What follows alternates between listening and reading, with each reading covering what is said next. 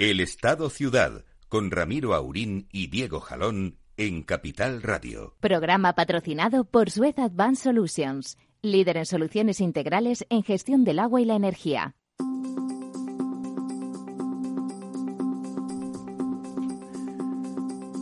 Muy buenos días, amigas y amigos. Aquí estamos de nuevo, encantados de conocernos, pasando un poquitín de frío, no, no en el estudio, que está calentito. Y hoy ni don Diego Jalón ni don Lorenzo Dávila, con el que contactaremos después eh, vía telefónica, porque está asistiendo a un evento que nos interesa, pero sí que tenemos con nosotros a don José Trigueros. Don José, Pepe, ¿cómo andamos? Pues muy bien, ¿eh? encantado de estar con don Ramiro Aurín y toda su audiencia, multitudinaria audiencia. La verdad es que don José Trigueros, Pepe para los amigos, y es un amigo, está encantado de la vida siempre. Lo envías al infierno y Dante tiene un problema porque le cambia, le da la vuelta a la tortilla seguro. Bueno, no, tampoco lo sabes bien. Cuando estuvimos juntos en el infierno, tampoco lo pasamos tan mal. Tampoco lo pasamos tan mal. O sea, puedes hablar con conocimiento de causa. Bueno, ya, ya, ya hay una gente bueno, fíjate, interesante. Si en el infierno ¿no? lo pasamos mal, cuando pasemos por el cielo va a ser la, la repera. Eso es como lo de jugar al fútbol. Ya jugar bien, eso y ganar, ya eso ya es la, eso- eso es la el- leche, el- ¿no? el póker, eh, más que el fútbol. Bueno, como saben ustedes, eh, don José Trigueros, además de ex casi todo, todo bueno y todo con un pasado lustroso, es en la actualidad presidente de la Asociación de Ingenieros de Caminos y Civiles y presidente del, Instituto de Ingeniería de España, que, con- que contempla todas las ingenierías, como ustedes saben, y si no lo sabían, pues ya se lo hemos dicho nosotros.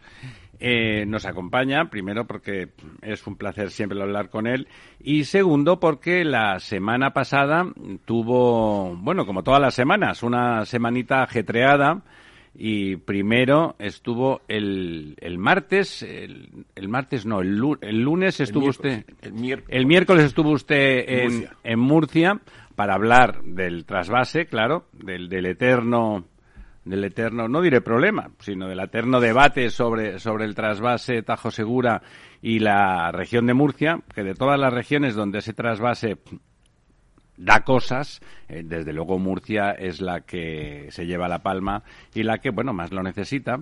Y también, y también eh, organizaba usted con su asociación una, una reunión en Valladolid para debatir también, porque de lo que se trata, de lo que se trata con las cuestiones técnicas es de debatirlas y no dejar que desde la óptica política se tergiverse, en el sentido que sea, ¿no? Que se tergiverse, que se haga sectaria cuestiones que se pueden valorar, se pueden valorar sus necesidades, que se pueden valorar sus costes y, por lo tanto, tomar decisiones objetivas y, y apropiadas. Era en ese caso, en el caso de Valladolid, con el, famoso soterramiento, una, la capital de la región más grande de Europa, Castilla-León, también, también la capital de la región con más problemas de despoblamiento de España y donde, pues por lo tanto, lo que se haga con las ciudades importantes en esa región repercute directamente en, en eso con el que todo el mundo se llena la boca que es con, con el tema de vamos a evitar el vaciamiento. Pues, eh, el vaciamiento se empieza por los cimientos, haga usted de entrada ciudades cerca, próximas, las capitales, en este caso la capital de la región, que tenga servicios, que sea atractiva, que no haga falta trasladarse cientos de kilómetros para llegar a lugares donde los servicios de todo tipo, eh, no solamente los sanitarios o los educativos, que probablemente se consiguen poco a poco que estén relativamente próximos, sino también los culturales, también ese tipo de servicios intermedios que no se pueden hacer muy cerca, pero que si se hacen muy lejos, pues el territorio pasa a ser inhóspito. Pero bueno, eso lo haremos en, en la segunda parte, porque vamos a ir en orden temporal y lo primero, primero fue su, su visita a Murcia. Eh, los murcianos están lógicamente preocupados con que el trasvase, un trasvase que da igual que lo hiciera el general Franco, el dictador, eh, y que no nos caiga simpático el dictador, que es el caso, que es el caso, pero ese trasvase sin duda fue fundamental en el desarrollo de la región murciana. Eh, fue fundamental y es fundamental todavía en que sea una región que produce una cantidad de, de, de fruta y hortaliza enorme, que exporta casi todo, que exporta miles de millones de euros cada año, que evita, que hace que no sea una región exportadora de mano de obra, sino importadora y donde, pues bueno, la gente, la renta de las personas, la renta de nuestros conciudadanos murcianos es eh, razonable y donde es un territorio en el que se pueden plantear eh, emprender negocios y crear y crear riqueza. ¿Cómo fue? ¿Cómo fue esa reunión? Cuéntenos. Ahí el debate está calentito. Los murcianos, la verdad es que esa criminalización del, del trasvase como si fuera una cosa que mata gente, la verdad es que lo llevan mal, ¿verdad? Bueno, vamos a ver, hay una cosa que me gustaría puntualizar. Bueno, la obra se realizó en el espacio temporal que tocó, pero hay que recordar que esta obra se ideó en, antes de la, en la Segunda República. Lorenzo Pardo fue el que... es de Lorenzo Pardo eh, la idea. el gran la planificación, el gran la Lorenzo planificación Pardo, hidrológica de este país se, se debe a, a, a, don Lorenzo y entonces digamos que ese es... Viene nuestro amigo Sí. Félix a ponerle el micrófono Sí, como Dios bueno, manda a son don Lorenzo, don Lorenzo Pardo, o sea que bueno, luego se hizo cuando se tuvo que hacer y la verdad es que hay que pensar por qué se hizo y qué No, pero- beneficios ha tenido. Pero es muy buena la puntualización porque don Lorenzo Pardo, que es el padre de la, de la política hidrológica, más allá de, de Joaquín Costa, que, Ujú. que- que de alguna forma piensa las necesidades de España, pero Lorenzo Pardo las concreta, las concreta en planes de los de verdad, no estos de ahora que no tienen números, sino en obras concretas y en cómo y cuánto. Y, y yo antes de puntualizar esto, parece que en España eh, solamente han existido en la vida dos trasvases, el del Ebro y el Tajo Segura. ¿eh? Y bueno, hay que recordar... Que el del Ebro nunca se hizo, ¿no? eh, don Ramiro, eh, usted que está eh, eh, ha vivido y visita eh, eh, habitualmente Barcelona, que Barcelona se abastece del trasvase del río Ter. ¿Eh? Y aquí, digamos, nadie cuestiona... eh, que es, ese- que es ese- una cuenca pequeñita, eh, que sí, por lo sí, tanto eh, afecta pero bueno, más que pequeñita, otras. pero son 230 hectómetros cúbicos año, cuando estamos hablando del trasvase Tajo Segura, que son 350. O sea, que Sí, estamos y, anda- y en, en el eh, segundo planteamiento del, del, Bueno. del Ebro eran 500, y, o sea y- que... y también eh, en la cuenca del Ebro también está abasteciendo Bilbao en un en un trasvase de Zadorra Ratia de 150 hectómetros cúbicos año. O sea, que digamos que el tema de que se haya trasvases entre cuencas, yo creo que en una planificación, pues el ciudadano en realidad no se tiene por qué enterar, sino que hay agua para todos, a un precio asequible, y ahí está, digamos, los políticos en la responsabilidad política de hacerlo. Don José, y además es razonable porque donde no hay agua, pues no hay agua y hay que traerla de donde la hay, ¿no? Como Eh, todo en la vida. Eh, exactamente. Entonces, eh, ¿por qué surge el debate ahora? Y además me parece que es muy oportuno y la reunión en, que se celebró en Murcia fue muy oportuna porque ahora mismo están en información pública todos los planes hidrológicos hasta finales de diciembre. Y es cuando verdaderamente toda la sociedad debe tomar conciencia de que se pueden aportar sus ideas para hacer un debate sosegado Y desde el constructivo. punto, con- y desde el punto de vista técnico, porque digamos los murcianos no es que estén a favor ni en contra del trasvase, los que quieren es regar su huerta. Claro, Entonces, claro, y, eh, seguir trabajando claro, y creando riqueza. alternativas. Alternativas son las desaladoras, famosas desaladoras. Una vez superado, o digamos que está superado su impacto ambiental, porque nadie piensa que las desaladoras no tienen impacto ambiental, que también lo tienen. Que pero lo bueno, tienen, que ¿eh? lo tienen. Pero una vez, una vez solucionado este tema, claro, el poner el agua de las desaladoras que existen en, en, vamos, en, en, en- Murcia, en, en los campos, a regar, sí. claro, eh, harían inviable en muchos casos el precio Claro. el que el que se Hay que decirlo, el agua de desaladora es mucho O sea, más cara que la de trasvase. Eh, había que, bueno, por decir el nombre, había que ampliar la desaladora de Valdecisco, de Águilar, de Torrevieja, y cómo se puede abaratar esto. O sea, es que, claro, eh, ahí está, la energía cada día es más cara, como estamos comprobando desgraciadamente nuestros recibos de la Sí, luz. sin parar. Eh, con independencia de que nuestro presidente haya dicho que al final de año no lo notaremos, yo creo que será final del año 22. porque En algún el 21, año no lo notaremos. En el 21, Algún en el año. 21 me parece que va a ser imposible, salvo que nos devuelvan las compañías eléctricas el dinero. Pero bueno, no era el tema de, la- de la energía del que venimos ahí, que otro día, si quiere, Sí, hablamos de la energía, después, que también en el instituto también hay gente muy preparada para hablar del tema, del tema energético y del mix energético de nuestro país. Entonces, eh, ¿cómo se puede conseguir esto? Desde la, la Dirección General del Agua, desde el Ministerio, vamos, yo no digo que los responsables políticos no estén preocupados por el agua, que desde luego todos los responsables políticos están y mucho más a nivel de Dirección General, que normalmente los directores generales son técnicos y no No, políticos. además nuestro director Eh, general actual, hay que decirlo, yo que critico Sí. al gobierno bastante, es un extraordinario técnico Eso es. y es un, seguramente de las cinco Sí. personas más capacitadas Sí, para ser director general Teodoro, agua en España. Teodoro Estrella. Estrella es un tío magnífico, una persona magnífica, eh, y además con, que conoce el agua, que lo conoce, entonces él es consciente del problema que hay, y a mí me ha asegurado que se puede abaratar el agua. Un poquitín más cara, pero vamos, suficiente para que puedan tener cierta rentabilidad. Que, sea sostenible. Sí, sostenible. Y entonces, eh, ¿cómo se puede hacer esto? ¿Cuál es la idea del Ministerio? Que me parece razonable si luego se lleva a efecto y se cumplen las expectativas. Es eh, utilizar energía fotovoltaica en para traer el agua, ¿no? Hacer nuevos nuevos bombeos y nuevos canales para esto. Y para ello es que tienen dinero. O sea, digamos, tienen 900 millones de euros para actuar en cabecera, que luego sí que podemos hablar de, la cabecera, y 700 millones de euros para esto que he comentado de Habla de cabecera del Tajo. Del Tajo, cabecera del Tajo. Sí, claro, porque el agua... Bien, una vez dicho esto, pues bueno, pues vamos, el agricultor quiere tener agua, ¿eh? y si tiene a un precio pues que pueda vender el producto. claro, claro. Entonces, el miedo, miedo, porque claro, allí veíamos, estuvimos en una reunión, ah, hubo tres mesas, fue muy interesante. La primera mesa era una mesa técnica de planificación hidrológica, la segunda era una mesa un poco más, eh, bueno, más social, económica, y la última era los agricultores. O sea, que el punto de vista de los agricultores, y claro, allí lo que, lo que subyacía era eso que estoy comentando, que podemos hacer para que nuestras huertas sigan produciendo lo que tenemos que producir a un precio razonable y que fije población.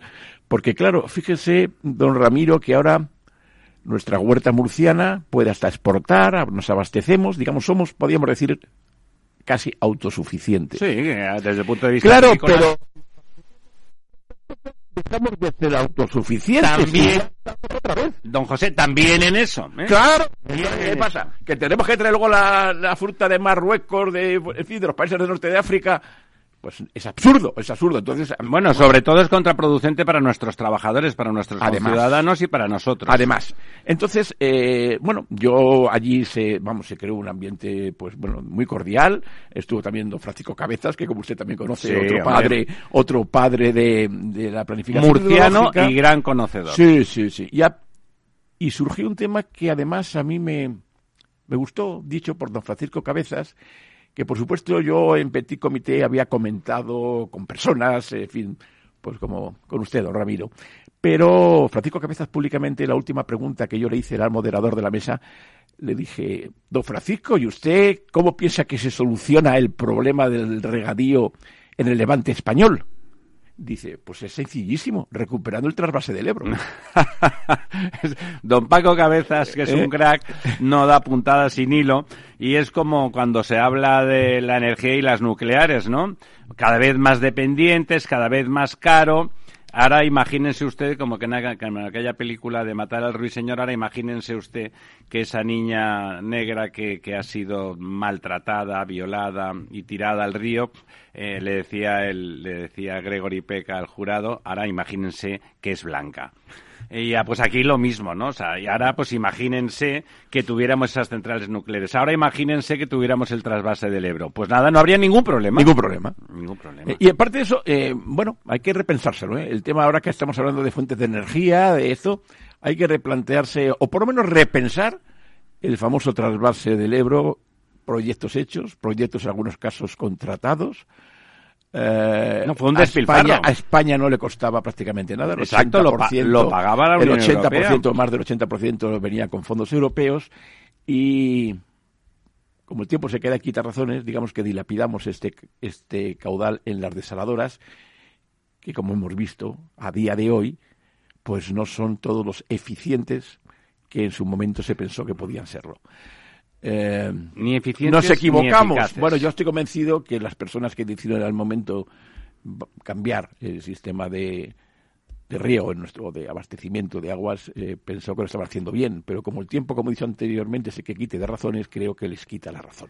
Bueno, ¿Eh? usted sabe, ya que apunta ese, ese extremo, que en el momento fue una decisión política presionada justamente por otros que siguen presionando ahora, que fue Esquerra Republicana, que presionó a Pascual Maragall, a la sazón entonces presidente de la Generalitat, que a su vez presionó, presionó a doña Cristina Narbona, que ahora lo negará, pero recuerdo una reunión que tuvo ella en Murcia, además creo con Fenacore y con, ¿cómo se llama? El, Andrés Campo, Andrés del Campo, el eterno... el, jefe de los, vamos, eh, el, jefe de los regantes. de los regantes. Lo hace muy bien y lo hace muy bien desde siempre. Y habían llegado a un acuerdo que se nos comunicó vía telefónica, entonces todavía yo, pero faltaba poco para que dejara de colaborar en aquel proyecto, en el que también usted estaba implicado desde otro punto de vista. Eh, y se dijo que se iba a reducir a 500 metros cúbicos el trasvase, con lo cual, pues el impacto ambiental ese teórico, pues quedaba amortiguado. Recuerden ustedes que la toma se hacía a, 20 kilómetros escasos la desembocadura, ¿eh? y por lo tanto es un agua que se, que no, no perjudicaba a nadie quedó claro, ¿eh? doña Cristina estaba contenta porque ella entendía, porque hablar con los regantes tiene una ventaja, don José, es que se les entiende todo. Perfectamente. son gente... Es un lenguaje clarísimo y, directo. y son gente humilde, en realidad, saben qué tal. Claro que tienen intereses, nos ha jodido, con perdón, ¿no? Buchanan decía, pues los funcionarios y los políticos también. A ver si se creen ustedes que los funcionarios y los políticos no tienen intereses personales, que son todos franciscanos descalzos. No, no, no es el caso, ¿no? Y al final, al final la presión de Esquerra Republicana evitó ese trasvase que la verdad, con esos 500 hectómetros cúbicos hubiera sido, la verdad es que hubiera habido más que suficiente menos que menos suficiente que con lo otro, pero como bueno, como Almería, pues a lo mejor no hacía falta que llegara porque se ha demostrado que como el tipo de producto que hacen tiene mucho valor mm. añadido, se pueden permitir hacerlo con agua desalada, de hecho lo hacen mucho con agua desalada, o sea que que es evidente y fíjese usted, ahora que comenta es verdad que aquel dinero ya se gastó, que estaban las obras proyectadas hasta el final. Y adjudicadas muchas y ¿eh? adjudicadas en, todos los tramos iniciales. Ahora tenemos 36.245 millones en fondos de cohesión adjudicados para gastar antes del 2027 mm. sin proyectos y sin y sin sin nadie que le escriba, ¿no? Como como al coronel, ¿no? Sí. Eh, bueno, yo eh, siga siga usted con Murcia no, no, Francisco Cabezas dejó eso encima de la mesa, yo lo he retomado y creo que hay que es un debate que podemos volver a retomar ahora que la energía está bueno ya sabe usted sociológicamente es que allí va a ser políticamente incluso el otro día también oí declaraciones del presidente de Valencia Chimo Puig en el cual tampoco estaba digamos no, hablaba de Murcia pero sí hablaba de Valencia diciendo pero, es que a Valencia le claro, la cuenca del Júcar y, Castellón también tenía ya también también. hecho aparte del trasvase o sea quiero decir que el agua eh, desgraciadamente España que ha sido un modelo a nivel europeo por ende a nivel mundial, en cuanto a planificación hidrológica con la unidad de Cuenca, eh, digamos con la unidad. Fuimos pioneros en eh, eso. exactamente. Y Nuevamente Lorenzo Pardo. Cuando en Europa nos quieren copiar el modelo, nosotros llegamos y decimos, vamos a poner fronteras al agua y vamos a dividirlas por autonomías. puertas al campo. Nos estamos volviendo locos. Entonces, oiga, es que el agua pasa por aquí y me la quiero quedar yo. Eh, oiga, mire usted, es que usted tiene agua la suficiente y esta otra no es suya, es de todos, vamos a, distribuirla. Y el, Ebro nace en Reynosa. Pero ¿eh? con una visión, digamos, de país, de nación. O sea, vamos a, verlo como lo que somos, el Reino de España, no con el, localista. Don José, solidaridad humana, al final. Y, ¿eh? y volviendo un poco al través de Tajo Segura, yo sí que quiero hablar sobre la cabecera del Tajo. Exacto, ese dinero para la cabecera, ¿qué, qué tiene que hacer ahí? Eh, bueno, ahí hay que mejorar regadíos. O sea, porque es verdad que, bueno, el Tajo, si no llega a ser por Entre Peñas y Buen Día, que se ampliaron. Ojo, hay que recordar a toda la audiencia que Entre Peñas y Buen Día se hicieron y se ampliaron con estas dimensiones para dos razones. Una, para el trasvase, y otra para evitar las inundaciones en Aranjuez. La verdad es que ya no nos acordamos, pero Aranjuez era la población que se inundaba más en todo el tramo del Tajo. ¿Ah, sí? sí, claro, claro. Esto que era, digamos, ya es, se nos ha olvidado porque ya no se va a inundar nunca Aranjuez, gracias a los embalses de Entrepeñas y Buendía. Claro, Entrepeñas... Pero si Aranjuez está muy lejos de la cabecera. Mm, ya, ya, pero es que, es que gracias a esos, esos pantanos laminan las inundaciones que llegaban a, que llegaban, llegaban a, que llegaban a Aranjuez. La verdad es que hay el tramo de, es, uno de los tramos que más, eh, que más está, que se está estudiando eh, y lo tengo aquí porque he apuntado la nota de donde es el tramo que es el que se está estudiando continuamente que es, eh, a ver si tengo yo por aquí ahora mismo, y, bueno, si no ya se lo comentaré después, sí. pero vamos, hay un tramo en el cual eh, bueno, pues eh, los resguardos de los envases de cabecera son los que impiden que, la, que llegue el agua a Aranjuez. ¿eh? Y, y, bueno, entonces, a raíz de eso se plantearon nuevos regadíos. O sea, al tren entre Peñas y Mundial, los Claro, regadíos. alrededor pues, de- Torrijos, Valdecaña, Ribera de Frenedosa. Alrededor de Algunos- los propios Algunos quedaron fallidos y otros están. Pero estos regadíos, ahora, ¿por qué se pone ese dinero en cabeza de tajo? Porque hay que mejorar esos regadíos. Sí, hacer O sea, compensación social, Claro, ¿verdad? y mejorar y mejorar los regadíos, o sea, es eh, bueno, pues eh, Tecnificarlos. tecnificarlos y eso. Entonces ya le digo que es que eh, la- hay un proyecto, hay, hay proyectos concretos, eh, proyectos concretos que se pueden consultar en el plan hidrológico de la cuenca del Tajo y aquí tengo que dar mi felicitación. No todo puede ser críticas. Bueno, a los gobiernos se puede criticar, pero a los técnicos que lo están No, haciendo claro. y lo que están y hemos hemos felicitado públicamente al, al director de- al director del agua, pues tiene proyectos por valor de 900 millones de, de euros. Y ahora ahora sí que voy yo al problema mayor. El problema que se habla de los caudales ecológicos, o sea, que le da miedo. Dice, no, es que si se destina tal caudal ecológico, no va a llegar el agua, si va a llegar el agua. Bueno, el tema de los caudales ecológicos es un tema complicado, porque la directiva nunca habla de caudales. ¿eh? Ya saben que caudal es el agua que pasa, pero habla de buen estado vemos, bioecológico o ecológico de los ríos. Habla más de calidad que de cantidad. Entonces, eh, Claro, que el agua esté en buen estado. claro, eh, oiga, es que va a garantizarme que si pasan, digamos, por un sitio 100, hecto- eh, 100 metros cúbicos por segundo, si pasa porquería, es 100 metros cúbicos de porquería. De, de alcantarilla. Claro, y si pasan solamente 10 metros cúbicos por segundo de porquería, será menos porquería la que reciben las riberas de los ríos. O sea, quiero decir que el tema de los caudales ecológicos hay que mirarlo con mucho cuidado y es más, Y tiene mucho que ver con la calidad del agua. Exactamente. Y se propuso que la fórmula, que se está empleando una fórmula, o que, que fuera el Centro de Estudios y Experimentación de Obras Públicas, bueno, ese fue el último cargo, digamos, que de yo donde don director, José fue director eh, general. que sea este centro, centro, vamos, eh, tecnológico, vamos, eh, Puntero, de- puntero. a nivel, vamos, reconocido a nivel mundial, ya no digo europeo, este sí que es a nivel mundial, el que elaborara lo que son los caudales ecológicos, pero no se vale una fórmula para todos los ríos, sino en aquellos puntos concretos donde se ve que es necesario mantenerlo porque está perdiendo biodiversidad.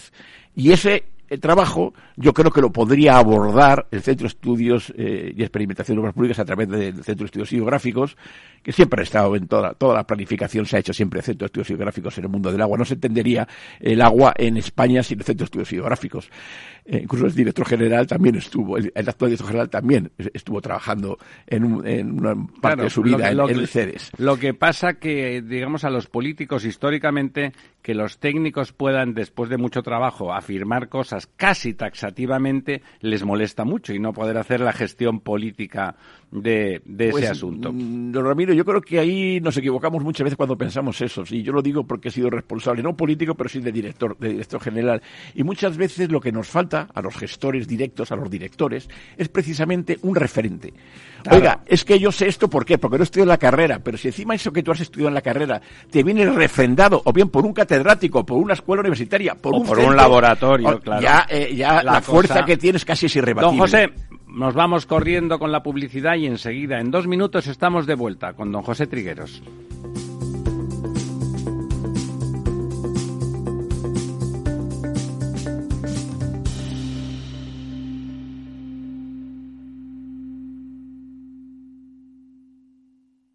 ¿Quieres aprender a invertir en bolsa con verdaderos inversores profesionales? Descubre el máster online de mercados financieros de Intefi, la única escuela de negocios que apuesta por una formación práctica. Tu mejor inversión eres tú mismo. No la dejes escapar. Entra en intefi.com y aprende a tu ritmo cómo invertir en los mercados. Intefi, la escuela de negocios de los inversores inteligentes.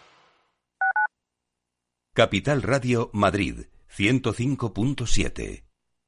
Es el momento ideal para convertir esa puerta rota en una mesa alrededor de la que celebrar el próximo cumpleaños del peque de la casa.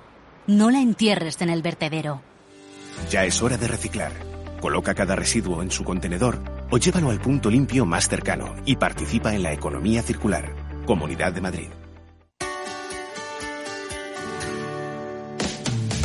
¿Te imaginas un programa de radio donde el talento es protagonista? Lo tienes en Capital Radio. Humanos en la oficina, el programa más humano y divertido creado por el galardonado speaker internacional Miguel Ángel Pérez Laguna, todos los viernes a la una de la tarde.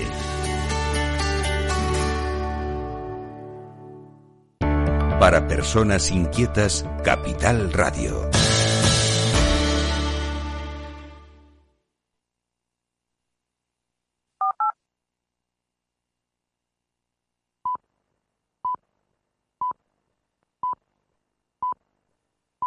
El Estado Ciudad, Capital Radio.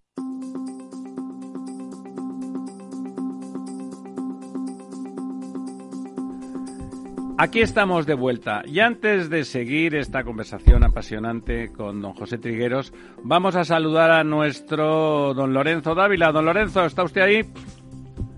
¿Qué tal, don Ramiro? Sí, aquí estoy. Muy buenos días, aunque hoy están un poco más tristones, ¿no? Que, que de costumbre. Usted, usted ahí escaqueado con el cuento de que tenemos un evento telemático. No es verdad, no está escaqueado porque estaba pactado que así seguía. Un evento eh, que tiene que ver también con, con el agua. Tiene que ver con el agua y con una cuestión que, extrañamente, gobernando don señor Núñez Feijó, pues que, bueno, independientemente de lo que uno piense ideológicamente, lo hace bien. Es un presidente autonómico que sus conciudadanos premian sistemáticamente con mayorías absolutas o casi absolutas y que en principio pues cree en la economía de mercado y es un liberal, pero en cambio, pero en cambio eh, heredó heredó una cuestión que se llamaba Sogama que fue una forma de centralizar la gestión de residuos pero que después en la práctica fue la manera de adjudicar el 95% de todas las contrataciones a una empresa local, que no es que no se merezca contratar, pero bueno, pues en un país donde las empresas también de servicios de, tratamiento y recogida de basuras son muy importantes, incluso mundialmente, y que de esas, esas, esas compañías que tienen acceso a las principales ciudades del mundo con sus servicios en Galicia no toquen pelo ni, ni de coña, pues hace pensar que ese modelo eh, pues políticamente a lo mejor es muy rentable para controlar el territorio rural, pero desde luego desde el punto de vista técnico y de la eficiencia no parece. Pues ese modelo que ya inauguró el señor Fraga en su momento, o que lo propuso él, lo van a replicar o intentan replicarlo en el mundo del agua y hoy había programada una jornada donde mm, la, señora consellera de Infraestructuras y Movilidad, Etel Vázquez, pues eh, planteaba con otros con otros eh, contertulios en una mesa redonda planteaba el tema. Y teníamos a nuestro don Lorenzo siguiendo esa sesión. Cuéntenos cómo va esa jornada y qué perfil tienen los comentarios bueno, pues la verdad es que está, eh, digamos que a mitad de jornada en estos momentos. Eh, han participado, aparte de las presentaciones, pues las dos eh, primeros invitados, un poquito menos de la mitad, porque serían dos de cinco, que han sido el ingeniero jefe del Servicio de Aguas y Medio Ambiente de la Diputación de Orense, don Javier Bove, y el gerente del Consorcio de Aguas del Auro, que ahora está respondiendo una serie de preguntas, don Rufino Rodríguez. Si efectivamente, como tú comentas, eh, Ramiro, y si me lo permites, eh, el tema de Sogama que has comentado, eh, lo digo para aclarar un poco a, los oyentes, no es el hecho solamente que una empresa local, con la, digamos, con las grandes empresas de servicios que tenemos en España, pues qué casualidad que sea una empresa local, etcétera, porque al fin y al cabo, oye, pues, pues si, si, si, si, lo gana, lo gana y ya está, ¿no? sí, no, si eso está perfecto. Los concursos competitivos. Don Lorenzo, si, es bueno, el 95% de la contratación ya pasa de bueno a que te toca la lotería todos los fines de semana, ¿me entiendes? Sí, sí, sí, sí. No, pero quiero decir que el problema es cuando tú te encuentras con que solamente hay un demandante y solamente hay un oferente. Es decir, eso es lo que está un poco, eh, donde surge un poco el conflicto, ¿no? El problema es que esa centralización del servicio de contratación lleva a que no exista competencia, aparte de que se quita una, una, uno de los componentes básicos de la autonomía municipal, eh, porque son, de hecho, los obligados a la prestación de los servicios. En este caso, lo que se está debatiendo es el tema del servicio del agua, en, esta, en este evento eh, que estoy siguiendo, y efectivamente, es decir, ese proceso de centralización para la contratación, pues lo que lleva es un poco a la desaparición de, la competencia, ¿no? Si por el otro lado nos llevamos que la demanda eh, también está cubierta por una sola empresa, pues aparece eh, un, un, monopolio y monoposodio, aparecen las dos cosas conjuntamente, ¿no? Si encima es local y además no es una empresa que en el caso de Sogama pues digamos que destaque por su tecnología ni por su innovación. Bueno, Sogama no, la, la, la, local que era con Coplaza o algo por el estilo, sí.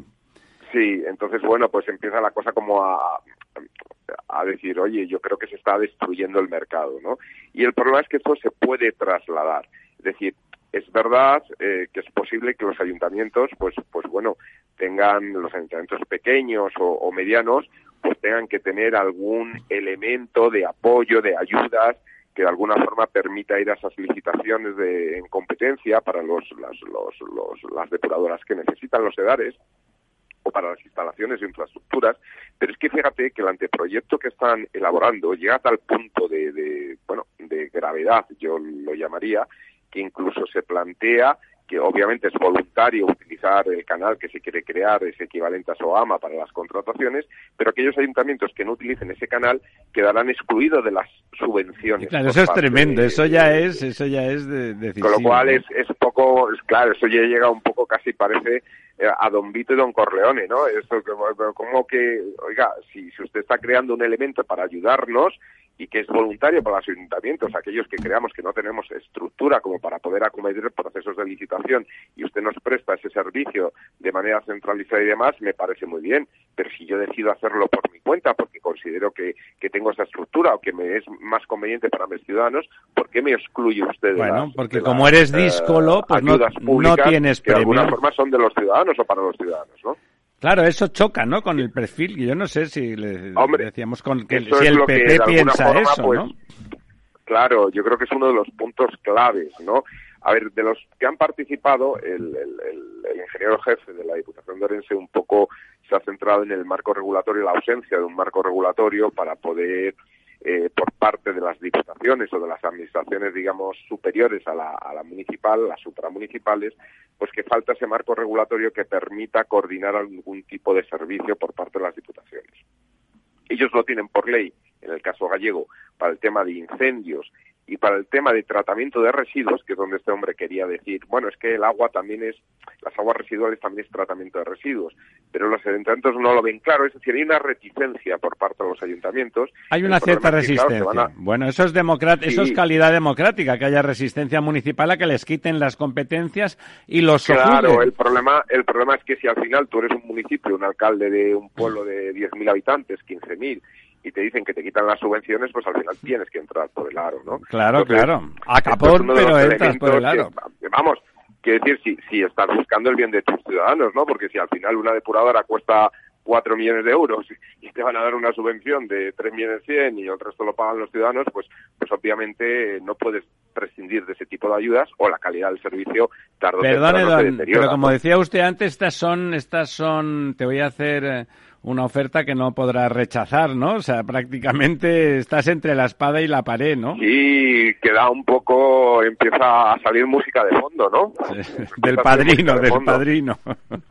música del padrino. Entonces, bueno, pues, y sobre todo que, que, que es lo que digo, ¿no? Que, a ver, sobre el papel uno puede pensar, hombre, pues así se ayuda a estructurar procesos de licitación a ayuntamientos que no tienen eh, medios humanos para poder realizarlo y tal. Y esto pues lo ves así y dices, bueno, pues puede ser, pero oiga, pues preste usted ese servicio de consultoría o de apoyo desde un órgano superior a los ayuntamientos, pero no les quite esa autonomía municipal, ¿no? Es decir, si, si es verdad que los ayuntamientos no tienen capital humano para elaborar unos pliegos de licitación, pues déles usted un soporte técnico, ¿no? O, Ayúdelos, no los suplante, no los suplante, ¿no? O sea, sí, una cosa es ayudar y otra cosa es suplantar. De un soporte, saca usted un concurso a nivel de comunidad autónoma para contratar a una, dos o tres eh, consultoras eh, de ingeniería que ayuden a elaborar pliegos y a partir de ahí que los ayuntamientos pues decidan eh, coger a una de estas ingenierías y que les ayude a elaborar pliegos, pero que mantengan esa autonomía y sobre todo que mantengan la competencia en el mercado. Y además generas, y además generas un mercado de ingenierías, que es una cosa muy importante que existan en los territorios, la presencia de ingenierías, de ingenieros de todo tipo, de técnicos, también de arquitectos como usted, Lorenzo,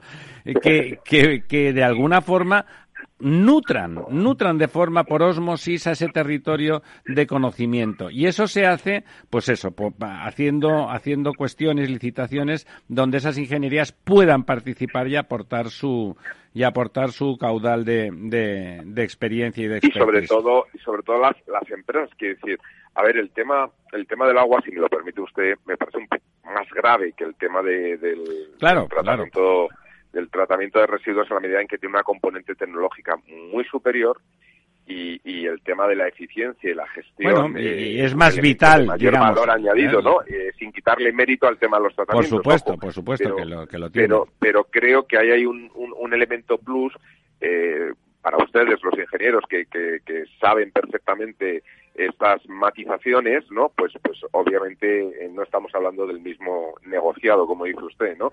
No estamos hablando del mismo mercado. Aquí sería un poquito más grave que se quitara esa capacidad de innovación que aporta la competencia del mercado, etcétera, ¿no? Y sobre todo cuando en España pues hay jugadores en este mercado pues muy competitivos. Y También el de los pues, residuos, ¿eh? También en el de los residuos hay dos o tres empresas que son líderes mundiales, hay que decirlo, ¿no? Por supuesto. Y en el agua pues tres, tres cuartos de lo mismo.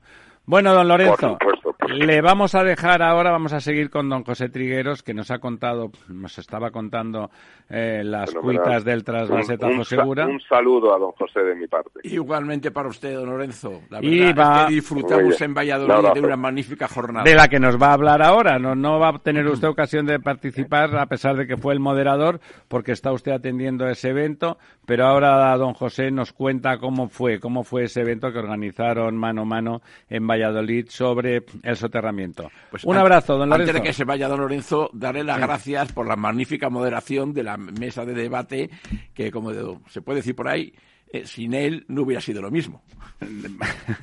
pues eso, muchas gracias, don Lorenzo, por su moderación en la mesa de debate. ¿Que ¿Moderó usted o excitó? ¿Qué hizo usted? ¿Moderar o excitar? Bueno, eh, yo entiendo que moderé, ¿no? Eh, yo entiendo que, que moderé y además hubo unas participaciones excelentes por parte de todos los ponentes, pero sobre todo, si me lo permite, y lo que se suele decir, eh, mejorando lo presente, eh, lo que fue fantástico fue el público. Eh, quiero decir, hubo una, una asistencia masiva, estaba, me, dijeron que se quedó gente fuera, eh, también por la desgracia esta de que como hay que dejar huecos en medio por el tema del COVID, pues un salón que había para 200 personas, pues fácilmente podría tener 100, 105 personas, se quedó gente fuera y bueno, pues hubo participaciones y, bueno, eh, se terminó en la participación de un ciudadano que, que se levantó eh, y ya con eso ya terminaba porque no podía dar más, más por, temas de tiempo y terminó gritando eh, o elevando la voz diciendo soterramiento sí, ¿no? Entonces, bueno, pues yo creo que eso es... Fuente ovejuna, ¿no? Todos a una. Pues muy bien, muchas gracias, don Lorenzo. Nos vemos el próximo miércoles. Fenomenal, un abrazo. Chao. Chao. Bueno, pues, eh, eso que ahora nos tocaba ese tema justamente ahora a nosotros, eh, mm. eso mm, fue así, ¿no? Estaba usted allí mm, eh, presidiendo, digamos, la sesión. vamos, presidiendo. Hombre, sí, la organizaba su asociación. la organizamos, pero la verdad contamos con Lorenzo como es un magnífico moderador eh, fue, fue así como decía él, que al final un ciudadano se levantó a voz en grito, en plan comunero castellano. Bueno, fue, digamos, una anécdota al final, porque eh, la verdad es que la sesión se desarrolló de una forma totalmente normal, democrática, pros y contras, y la verdad es que contamos con magníficos, yo no los conocía, mm, digamos, eh, personalmente, tanto a Cecilio Vadillo como a Víctor Maceiras y Javier Ruiz.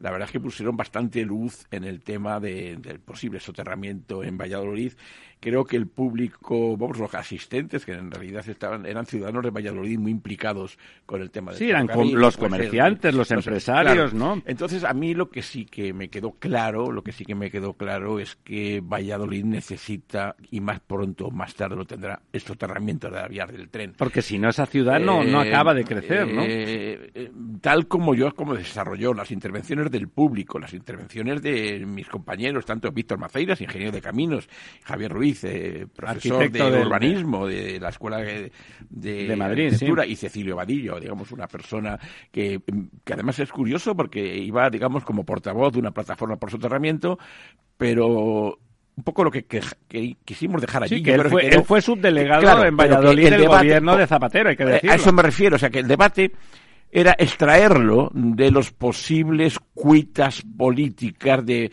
PP, PSOE u otras fuerzas. Era un debate de ciudadanos. Es un debate de ciudadanos apoyándose en técnicos, que es lo que debe ser. Los debates de técnicos debe llevarse entre técnicos, con una gran participación ciudadana, pero desde el punto de vista técnico mirando los pros y las contras de las soluciones técnicas y no mirando el cortoplacismo, que es un error que cometemos en nuestro país en muchas ocasiones un soterramiento o una actuación en una vía del tren, hay que hacerlo con vistas a un siglo 50, 60, 100 años, con independencia de que no podamos hacerlo atrás. Pero cuando ya nos estamos planteando que lo mejor es una solución soterrada, pero que no tenemos dinero para hacerlo, ojo, porque estamos diciendo, es que yo si hubiera tenido dinero hubiera hecho esto.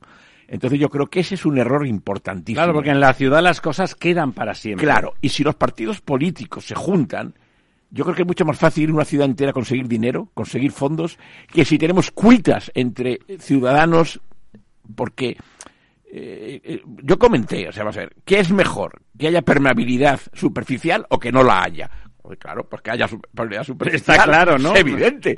Pero entre la permeabilidad superficial y la, el soterramiento, ¿qué es mejor? Yo creo que sí. Bueno, de hecho, mm, preguntamos, ¿eh? Porque luego estuvimos comiendo y no sé qué, y había gente, oye, ¿usted qué opina? Pero ya, digamos, eh, de una, como si dijéramos una encuesta personal de los que estamos por allí. Y decía, hombre, claro, por supuesto, si me da a elegir entre eh, eh, eso, o soterramiento, soterramiento. Claro, ¿quién va a estar en contra? Claro, es que es, es imposible. ¿Quién va a estar en contra, no? Entonces, claro, yo lo que sí que quería era, pues eso, que se retomara, a mí me gustaría que se retomara desde el punto de vista técnico, pues el proyecto que había hecho Rogers de, un modelo de ciudad, porque había dos barrios que estaban perdidos, gente que decía que tardaba 20 minutos en cruzar porque le daba miedo ir por los, por, los, túneles. pases inferiores, que son, siempre desagradables creo que muchas veces es mejor, bueno, me voy a parar, ¿eh? ¿Eh? tomo aire, respiro y luego sé que puedo aguantar 20 kilómetros. Y pienso. Mientras que si sigo corriendo me voy a asfixiar a los 3 kilómetros. Y ese yo creo que fue mm, el, el, éxito del debate o lo que intentamos transmitir los que allí estábamos con don Lorenzo a la cabeza era que existe posibilidad de un soterramiento, que hay que buscar dinero, que la sociedad que se supone que estaba quebrada... Don, José, las, eh, se hicieron un par de presupuestos. El señor Vadillo y su plataforma tenía un número que se parecía al de Víctor Maceiras. La diferencia eran 50 millones, creo. Estamos hablando de 300 millones, más o menos. Claro, 300 o 320 o 340. Claro, se habló en su momento de 1.600, de es hay un problema latente anterior. O sea que que es que eh, la sociedad que se creó, la sociedad mixta de Adif y ayuntamiento y comunidad, parece ser que tiene una deuda de 400 millones de euros que se han gastado en otras obras. Entonces, claro, esto pero eso es otro tema. Ahí voy. Pero claro, entonces, si uno se queda con los 400 millones que se deben, más los 300, ahora estamos hablando de ya 700 millones de euros, pero es que se están haciendo unos trampas en el solitario, ¿eh? Claro, eh, claro. Oiga, liquide esta sociedad, que ha sido un fracaso, quién lo paga no lo sé. Y que estaba allí y estaban los gobiernos. pero ahora, ahora tenemos un proyecto nuevo y bueno, yo, en fin, ¿por qué Valladolid va a ser menos que Logroño? ¿Eh? O, o que fue en su caso Córdoba. ¿eh? O, Murcia. Mm, o Murcia, claro, pero el tema de Murcia a mí no me gustaría que se repitiera en Valladolid. Claro, que hubo, o sea, que la tuvieron que protestar las claro, personas. que la gente se haya salido a la calle, eh, cortar las vías. Yo creo que estamos en un país suficientemente democrático para que desde la racionalidad, sentándose en la mesa, ojo, yo creo que técnicos, el pro y el contra, y llegado el final, con dos proyectos, dos proyectos, uno en superficie y otro soterrado, pero cuando digo dos proyectos, dos proyectos casi finiquitados, consúltese a la población. O sea, aquí en España no estamos acostumbrados a hacer esto. En Suiza esto ya se habría hecho. ¿eh? Sí, se consulta todo, claro. Y no se trata de, oiga, voy a recoger firmas en la puerta de un comercio, no quiero citarle, ¿no? Voy a recoger No, no hágase una votación pues, con urnas. Don José, me parece muy interesante que durante tanto tiempo que se criticaba que los ingenieros, sobre todo, estaban hacían su trabajo muy bien, eran muy eficientes y muy aplicados, pero tenían poca conexión con la población. Justamente en estos actos que usted eh, preside desde la asociación y desde el Instituto de Ingeniería, justamente el, el, el, vector, el énfasis se pone en el contacto y en, y palpar el pulso ciudadano, en palpar lo que quieren las personas para su territorio, ¿no? Lo que necesitan y quieren, lo que sienten que necesitan, ¿no? Claro, fíjese que es que la ingeniería siempre ha estado bastante desconectada de la sociedad, así como... Está trabajando ahí en sus jaulas, bien, O sea, en el tema de las artes, es un, eh, un, eh, escritor tiene un premio y le conoce todo el mundo, incluso algunos arquitectos un poquito más, pero tampoco demasiado. Eh, digamos, lo que es la ingeniería, es difícil que la gente diga quién ha hecho esta vía férrea quién ha hecho este viaducto. Menos aún esa alcantarilla gigante, ¿no? Exactamente, esta, de, esta depuradora. O sea, pero ya no me refiero a ingeniería de caminos, sino todo sí, tipo de la, ingeniería, la ingeniería en general. ¿Eh? Sí. O sea, el avión, ¿qué, ¿qué, ingeniero ha diseñado un avión? Eh, o sea, me refiero a que la ingeniería tiene que ser más cercana a la sociedad y la sociedad comprender y saber que los ingenieros van a responder a sus necesidades y que un proyecto ingenieril está respaldado por la sociedad que lo está solicitando. Debemos de ponernos ahí, como, como en esas jornadas que usted organiza, ahí a disposición. Que esos proyectos, lo de Valladolid fue muy bonito, aparte de que se quedó gente en la calle, eh, fue bonito que, que, estaban expresando con pasión los comerciantes que ven como la ciudad desde la crisis del 2008 va hacia abajo. Una ciudad que había, había eh, cogido una curva ascendente, una pendiente estupenda, ha empezado a declinar y de golpe ven en ese, en ese soterramiento una posibilidad no solamente de inversión, sino de expansión, de recreación de la ciudad, ¿no? Ramírez, fíjese, Valladolid ha sido una ciudad eminentemente ferroviaria o sea, pero muy ferroviaria, o sea, que es que ha crecido alrededor del ferrocarril. ¿Eh? Con, la, con las naves, con el... Con claro, no puede ser que ahora sea y ahora lo que no puede que ser la hunda, es que ¿no? desaparezca por culpa del ferrocarril, por claro, favor. Claro, no, claro. no lo podemos permitir como ciudadanos de España, o sea que... No, cuando el ferrocarril en tantos sitios ha seguido siendo el motor a través de su, de su soterramiento, Eh, de su transformación. claro. El AVE que está llegando a Valladolid le da una vida nueva, ¿no? Pues pero, Pero- hágase la ciudad a Pero medida. Vamos a ver si es que es una maravilla. O sea, 50 minutos Valladolid, Madrid. Eh, es que casi es tarda menos que un cercanías, o sea, no, No, sé no, cómo sí, explicarle, sí. o sea, es que, y bueno, en Valladolid ya Si es, va una usted- ciudad, es una ciudad maravillosa para vivirla, eh, es- eh, no solamente visitarla, sino vivirla. Claro, Eh, si le da usted accesibilidad y claro, movilidad, pues está perfecto. es un tamaño, es un tamaño de ciudad idóneo. O sea, la verdad es que eh, es que se tarda menos Madrid Valladolid que Plaza Castilla a la, a la sede de Capital. Bueno, y, desde, de- si ¿Eh? desde por aquí cerca de ¿Eh? Alonso Martínez nos vamos a San Sebastián de los Reyes, Eh, en metro, que existe la línea 10 yo- y te lleva hasta allí, se tardan Sí, 50 le minutos puedo igual. comentar que un viernes, no hace mucho, vamos, hace tres viernes, de aquí, eh, porque es de General Arrando, que está enfrente de la de Capital Radio, a la estación de Atocha, fueron 45 minutos. Menos mal que cogí un Cabify eh, con tarifa fija. Si es un taxi me arruino, me cuesta más, me cuesta más el taxi que el tren. Hubiera tardado lo mismo andando. Por supuesto, ¿eh? Hubiera Por tardado lo mismo andando o un poco menos, bueno, Eh, depende. bueno, pero- pero, pero por me, ahí. refiero, me refiero a que el, Sí, el tráfico. es, eh, es, eh, un condicionante muy Usted que cuando tenía responsabilidades públicas, eh, en la época del trasvase que comentaba antes, se pagaba con fondos de cohesión. Insisto, ¿no le parece que algo tan fundamental como el soterramiento, porque es fundamental para, la- para el desarrollo económico tanto de Valladolid como de su entorno, es decir, de Castilla-León, con los 36.245 millones que tenemos adjudicados en fondos de cohesión antes del 2027 para gastar, que no tenemos proyectos, que el comisario Marc Lemaitre ha- se ha quejado amargamente, amargamente. ¿No le parece que ahí está ese dinero más que Eh, disponible? Hablamos de 350 mi- millones como mucho, de 36.245. Don Ramiro, yo le vuelvo a decir lo mismo. Hay que tener nuestros dirigentes políticos tienen que vi- tener visión de futuro. Y no puede ser, y yo lo sufrí y ahora se lo comentaré en otro, en otro campo, no puede ser que una ciudad no tenga proyectos terminados. Hacer un proyecto cuesta dinero, pero hay que tenerlos. Hay que tener Eh, tiempo. porque nunca se sabe cuándo vas a poderlo hacer. Y si ahora llegan de repente, no sé, imaginaos que nos, nos llegan millones de euros de una cosa. Si tienes el proyecto, lo vas a poder ejecutar. Si no lo tienes, vas a tener que tardar el tiempo en licitar el proyecto y en hacerlo. Sí, y además Yo- vas a hacerlo sí, mal porque yo vas le a correr. a comentar, y usted lo conoce bien, este tema, cuando yo llegué a la Dirección General de Costas del, de- del Estado español, que me encontré, digo, bueno, vamos a hacer proyectos. No había ni un solo proyecto.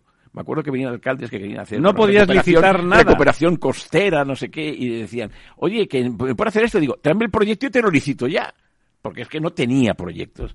Yo quiero decir, cuando yo me marché, en fin, nos marchamos por lo que nos tuvimos que ir, eh, había una cartera de como 40 o 50 proyectos. Para que el que llegara pudiera para, hacer, Para ¿no? hacerlo. Luego después se seleccionan o se seleccionan. Los proyectos, como usted sabe, en Costa no eran nada caros, eran sobre todo sendas litorales, no paseos marítimos, sendas litorales, poner en valor nuestra costa, pero por, por bueno, como sabe, la provincia de Gerona, que es magnífica, recorrerla por, sen- por senderos y que se pueda disfrutar de, de la naturaleza viendo el mar y viendo también las montañas. O sea que quiero decir que hay que tener siempre una cartera de proyectos previstos para en cualquier momento poderlos ejecutar, aunque porque luego cuesta poco dinero el actualizarlos. No, y además los proyectos eh, cuestan el 2%, Por eso. un 2, 2% el 3 Claro, como mucho claro. de la obra y ahí, Claro. de- ahí lo tienes disponible, ¿no? Eso es. eso Ahora podríamos estar, en lugar de hacer el ridículo como estamos haciendo, es, presentar proyectos. eh, presentar proyectos. También es verdad que muchas veces, como el proyecto en, con según qué gobiernos va ligado a la clientela,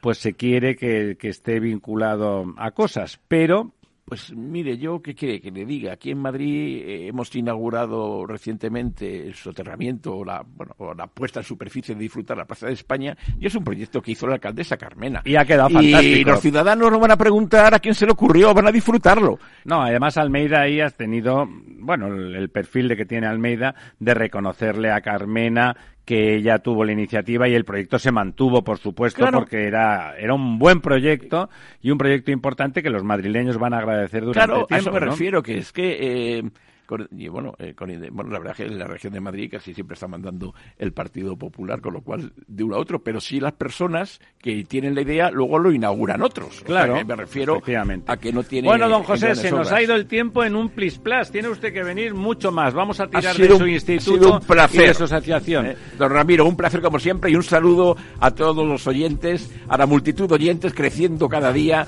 en Radio Creciendo. Capital. Amigas, amigos, hasta el próximo miércoles. Vuelvan con nosotros, les queremos.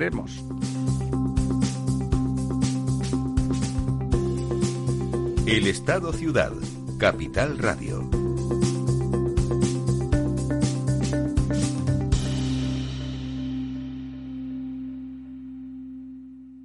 Programa patrocinado por Suez Advanced Solutions, líder en soluciones integrales en gestión del agua y la energía. Al mal tiempo, mala helada. El cambio climático lo ha cambiado todo y los riesgos son más y más imprevistos, como las lluvias, las heladas o el pedrisco. Por eso necesitas un buen seguro agrario que garantice tu tranquilidad. Y ahora es el momento de contratar tu seguro de uva de vino.